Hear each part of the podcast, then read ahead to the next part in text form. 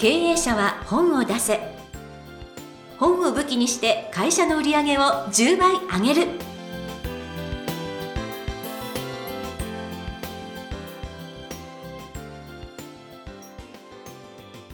皆さんこんにちは。坂田陽子です。経営者は本を出せ。本を武器にして会社の売り上げを10倍上げる。ジャイアン今回もよろしくお願いいたします。はい、よろしくお願いします。ジャイアン沖縄で今回大きなイベントに行ってきたんですよね。はい、あの、5年に1回ですね、世界のうちなんちゅう大会っていうのがあるんですけども、えーうちなんちゅうっていうのは沖縄、うちの、内側の、えっ、と、に住んでる人、えー要するに沖縄の本土の人たちのことなんですけども、沖縄って昔ですね、あの、移民に、移民でですね、ハワイとかペルーとかブラジル、世界中に、あの、食べられない、えー二男三男の人たちが、海外に出稼ぎに行ってるんですよね、移民として。で、それがですね、5年に一度、えー自分のおじいちゃんおばあちゃんを祖先に持つ人たちが帰ってくる。ですからもう3世とかは日本語は全く喋れないんですけども、うんただ顔は沖縄の県の深いシーサガの人たちがおじいちゃんおばあちゃんがいっぱい来るし、もちろん目の青い、えーもう現地でですね、あのもう血が混じって目の青い,、うん青い女性とか男性とかも来ますし、それが世界中から来るんですよね。で、パレードしてみんなで踊ったり、音楽鳴らしたり、旗振ったりして、あの、まあ、国際通り非常に賑やかなんですけども、それを一番前で見てきました。はすごいい。経験面白かったですよね。へえだからブラジルのサンバのお姉さんと一緒に写真撮ったりとかですね。まあすごいあれです華華やかですよ。へえ、そうなんですか。貴重な体験ということでね、5年に1回。それはすごい。ただ今回はコロナの影響で人数は半分ぐらいでしたねそれでもやっぱり3000人か4000人ぐらい来てたんじゃないですかね。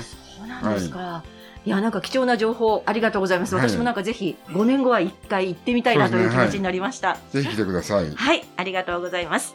えでは、経営者を本を出せ。ジャイアン、今回もよろしくお願いいたします。はい、よろしくお願いします。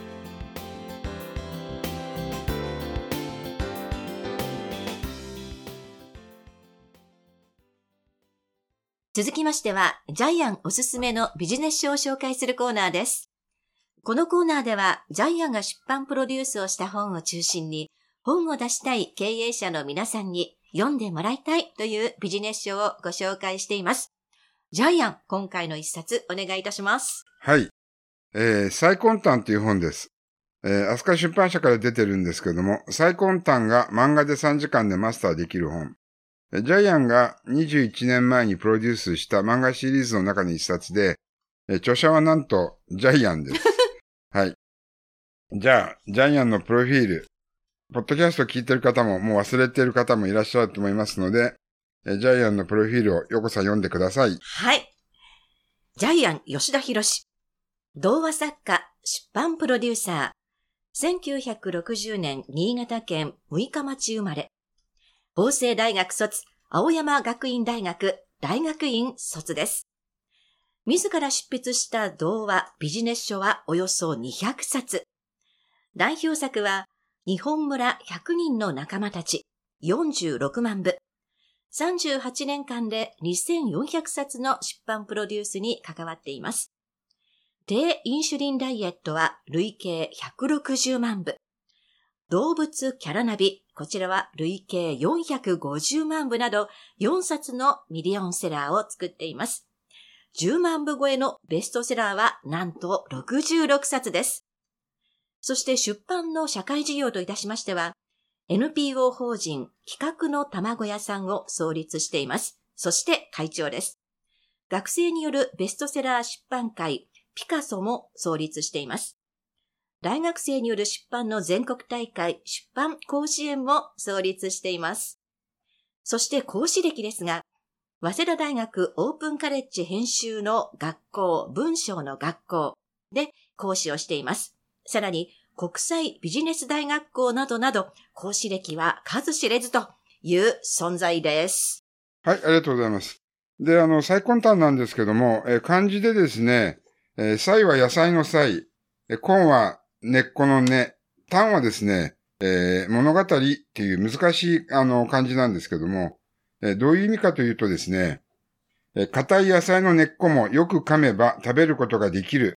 このように苦しく辛い環境の中にいても耐え忍ぶことによって、志を成し遂げることができる。うんはい。これはあの、中国の古典なんですけども、えー、工事生というですね、著者さんによって書かれた、えー随筆です。はい。えー、工事生。はい。でですね、工事生っていうのがですね、えーこれ400年前に生きてた人なんですけども、うんちょうど日本は関ヶ原の戦いが終わって、江戸幕府ができた頃ですね。はい。で、工事生っていうのはですね、えー民国の優秀な官僚で、最初は役人としてキャリアをスタートさせるんですけども、えー後半、政治的動乱に巻き込まれて失脚させられるんですよね。はい。そして、苦渋のうちに、まあ、隠居生活を送って、え晩年は亡くなるんですけども、あの、かなりですね、宮廷の中で醜い裏切りとかですね、権力闘争に明け暮れ、敗れて、結局その中で人間の裏側、えー生きることの虚しさとか悲しさとかをずっと観察し続けてきて、結局最後はですね、えー隠遁生活をしながら、えー人間とはこのように生きるんだっていう、達観の境地にたどり着いた方です。ですから、えー前半のですね、半分がですね、あの、会社員としての処世術、生き方。で、後半がですね、えーどのようにですね、人間は生きるのか。え精神的な救いを求める方になってます。うんですから今の現代人にぴったりなんですね。ねえはい。はい。じゃあ実際中身はどんなことなのかっていうことなんですけれども、はい。え例えばじゃあ、ジャイアンがこの最根端を読んで、これをビジネス書に書き換えてるんですけども、じゃあどうやって書き換えてるのかっていうのをちょっと、一例でですね、一例だけをちょっとご紹介しますね。はい。え例えばですね、最根端にこのような言葉があります。えー見るべし天の危険最も真なるを。えーちょっと漢字が難しいので、このまま音読みだけになるんですけども、これは何を言ってるかというとですね、えー宇宙の働き、天の働きはなんと霊妙なことだろう。要するに人知を超えている。要するに、天の神様に応援される人、されない人、えーお天道様は見ていて何があっても大丈夫っていうことを言ってるんですけども、ここからジャイアンは、えー不安にとらわれず無心に生きようというですね、えー工事生のえー心の声を導き出して感じて、それを文章化しています。はい。はい。今私たちはこの時代ここに生きてます。その自分を大事にしようっていうのが、この一文の中に実は込められてるんですけども、えーで、この世は魂を磨くためのトレーニングルームのようなものっていうふうに工事生は言ってるんですけども、えーそして運命に身を任せて生きよう。お天道様はずっと見ている。はい。虫に生きている人には幸福の扉が開かれる。こういう形ですね。どんどんジャイアンが工事生の言ってることを解釈しながら、現代の私たち、特にサラリーマンとかですね、OL とか、まあ主婦とか、私たちの生き方につなげてるわけです。はい。ですから逃げ道をたくさん作るのではなく、今を虫に生きることで、本物の安心がやってくるみたいな形でまとめてますけども、こういう形で、工事生の文章をジャイアンが現代語訳して、さらにそこから何を学べるかっていうのを、一言一言言ってます。はい。えーですから、今回、ポッドキャストのために全部読み返したんですけども、うん全部面白いです。いや、もう本当に。びっくり。はい。しかも何がいいって、この漫画でね、またさらに読みやすくなっているっていうのもね。そうです。あのー左ページに漫画があるので、まず漫画だけ見るとですね、この本1時間ぐらいで読み終えちゃうんですね。で、右ページの文章を読む読むと、えーまた今度は3時間。うん。えーさらにより詳しくですね、読むとですね、自分の人生に照らし合わせるとですね、えーこの本って30時間もですね、300時間も、どんどんどんどん中身が深まっていくっていうですね、はい。不思議な本です。いや、私もですね、これ、あの、何回も読み返しちゃったんですけど、なぜかというと、その日の気分によって、この目に入ってくる文章も違うし、その読み解き方も、その時の気分によって全然変わるので、あ、こんな深い意味があったのか、とか、あ、これ響くなっていうのが、やっぱり日々、こう、違うだからもう、七色に輝く本だなっていうふうに思いましたね。で、この本って400年前に書かれた非常に古い本なんですけども、今の現代社会につながる新しいことも言ってるんですよね。うん例えば、えーこれジャイアンはジャイアンなりに解釈したんですけども、デジタルデストデトックスをしよう。そういう項目もあります。うんえー石中の燃料、超鉄なれば心の身体を見る。えーこれどういうことかというと、静かな環境の中でゆったりしているときは、心の本当の姿が見える。うんまさにデジタルデトックスなんですよね。。うん。私たちってもうスマホとかパソコンとかタブレットとか、えーもう情報の花の中にいるんですけども、時には、えー静寂の中で本来の自分を取り戻してくださいっていうのを工事生が言ってます。えー私たちは忙しさの中で自分の本心をずっと忘れています。はい。ですから、一旦はですね、自然の静寂の中に身を置いて、えーまあ縄文人のように直感力を身につけようみたいな形でまとめてるんですけども、はい。えーこういう形でですね、現代に生きる言葉がいっぱいあります。だ例えばこれもありますね。えー幸いはこと少なきより、幸いなる話。えー平穏無事に暮らせることほど幸せなことはない。これってまさにコロナとかですね、うんウクライナ戦争とかですね、えー私たちの身に今降りかかってきてることですよね。と毎日平凡で退屈退屈な日々を送っている。もっと刺激が欲しいな。ところがですね、病気だったり戦争だったり、実は平和な日常なんて、本当はありえなかった。これが非常にありがたいことだった。有事になってありがたさに気づく。ですから、平々凡々な人生って実は得難いですね。人生で何事もなく暮らせていることにやっぱり感謝しなければならない。っていうことを工事者が言ってるわけですね。はい。こういうのがもう本当にいっぱいあるんですけども、例えば、幸せはお金や名誉からは得られないというふうに工事者は言ってます。え漫画にちょっと書いてあるんですけども、はい。幸せって字は逆さにしても幸せって読めるんですよね。で、一本横棒を取ると今度は辛いっていう感じになるんで、結局、幸せの反対は不幸ではなくて、辛くても幸せの一歩手前なんだよっていう言葉をですね、ジャイアンは最根端から読み取って文章化しています。え、これはジャイアンが読み取ったことで、はい。昔から言われてることではなかったんですね？えっとね、400年も続く文学の名著っていうのは汎用性があるんですよね。はい。だから、一つの結論ではなく、読む人によって全部結論が違う。はい。解釈が違う。これが、やっぱり古典の醍醐味だし、うんそれがあるからずっと生き残ってきたんだと思いますう。んあ、やばい。もう時間だっていうふうに今合図があったんですけど、ジャジャイアン今日ですね、言いたいことのまだ10分の1も言ってないんですよそう。ですね。まずいなと思って、はい。いや、もう本当にね、読み応えあって、どれもご紹介したい、ね、あの項目なんですけれども、えじゃあ最後に一つええっとですね。選ぶとしたらどれでしょ現代的なですね、トップダウン経営ではなく、ティール型の組織を作れみたいなことも、はい。あの、最高端言ってるんですよう。はい。すごいですよね。モチベーションが高められる組織づくりをしろって言ってるんですよ。うん、うん。はい。ですから進化し続ける組織を作れって。そして成長の源はモチベーションだ。もうこれ今の現代の最大のですね、経営のですね、最先端のことをですね、最根端が言ってるんですよ。はい。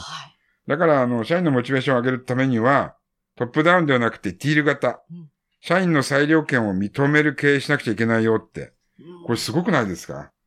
という話がですね、満載。ねえ。はい。これ90本あるんですけども、はね、90本全部面白いんですよ。いや、そうなんですよね。はい。あの、手前味噌なんですけども、いやあとあの、飲み会とかに参加して、切り上げ上手になるっていうのもありますよ。そうそうそう。そうこれ面白かったです。そう、縁竹山の時、自ら席を立って去っていく人を見ると、えー、絶壁の上を手放して歩くような見事さを感じる。えーこれまあちょっと文章は専門的で長いので割愛しますけども、うん意味はこういうことです。はい。さっといなくなる人ってすごくおしゃれだよねって言ってるんですよそね。うなんですよね。これすごいなぁいやー、もう本当学びました。私もこれは、ちょっと。あとね、最後一ついいですか？はい本心を隠す人には用心しろってありますね。ちんちん父母の死にあわば、しばらく心を致すことなかれ。沈黙をして何も話さない人に対して、うっかり心を許してはいけない。いや、これね、ありますよーあね。りますね。はい。何を考えてるかわからない人には近づくな。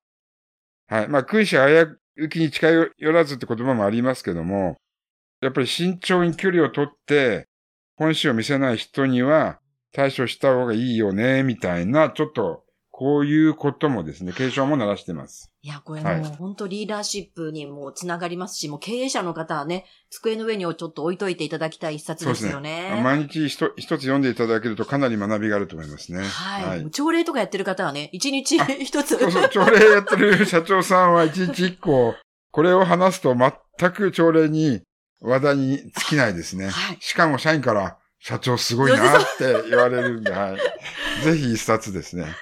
机の中に置いといてください。はい。えーということで、えー本日ご紹介の一冊、最根端が漫画で3時間でマスターできる本ということで、ジャイアンの最新刊の一冊をご紹介いたしました。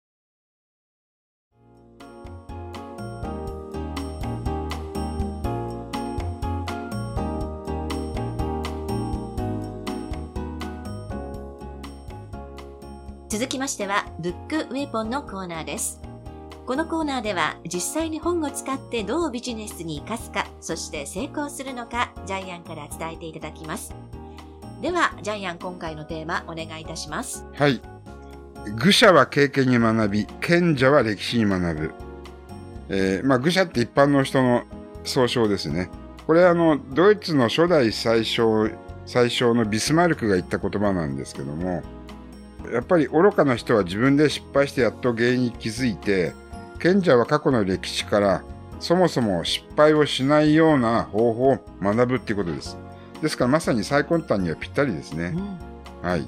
と本当最根端というのは本当に人生ってた耐え忍ぶこと、結局経営はた耐え忍ぶこと、えーこれがですね、あの、もう全部を共通して貫く深いテーマなんですけども、その中でですね、正しい道を行きなさいっていうのをずっと言ってるわけですよね。悪いことするな、人を裏切るなって、もう徹底的に言ってますね。はい。ですからそれもですね、この本を読みながらですね、経営者の皆さんはですね、正しい道、をえ本を読んで理解していくことをですね、え最後の眼目にしたいと思います。えということで、え今回のブックウェポン、愚者は経験に学び、賢者は歴史に学ぶでお話をいただきました。ありがとうございました。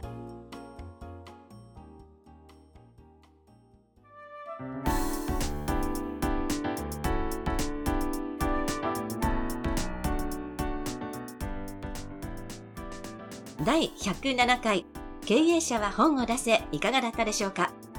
この番組ではジャイアンへの質問もお待ちしています。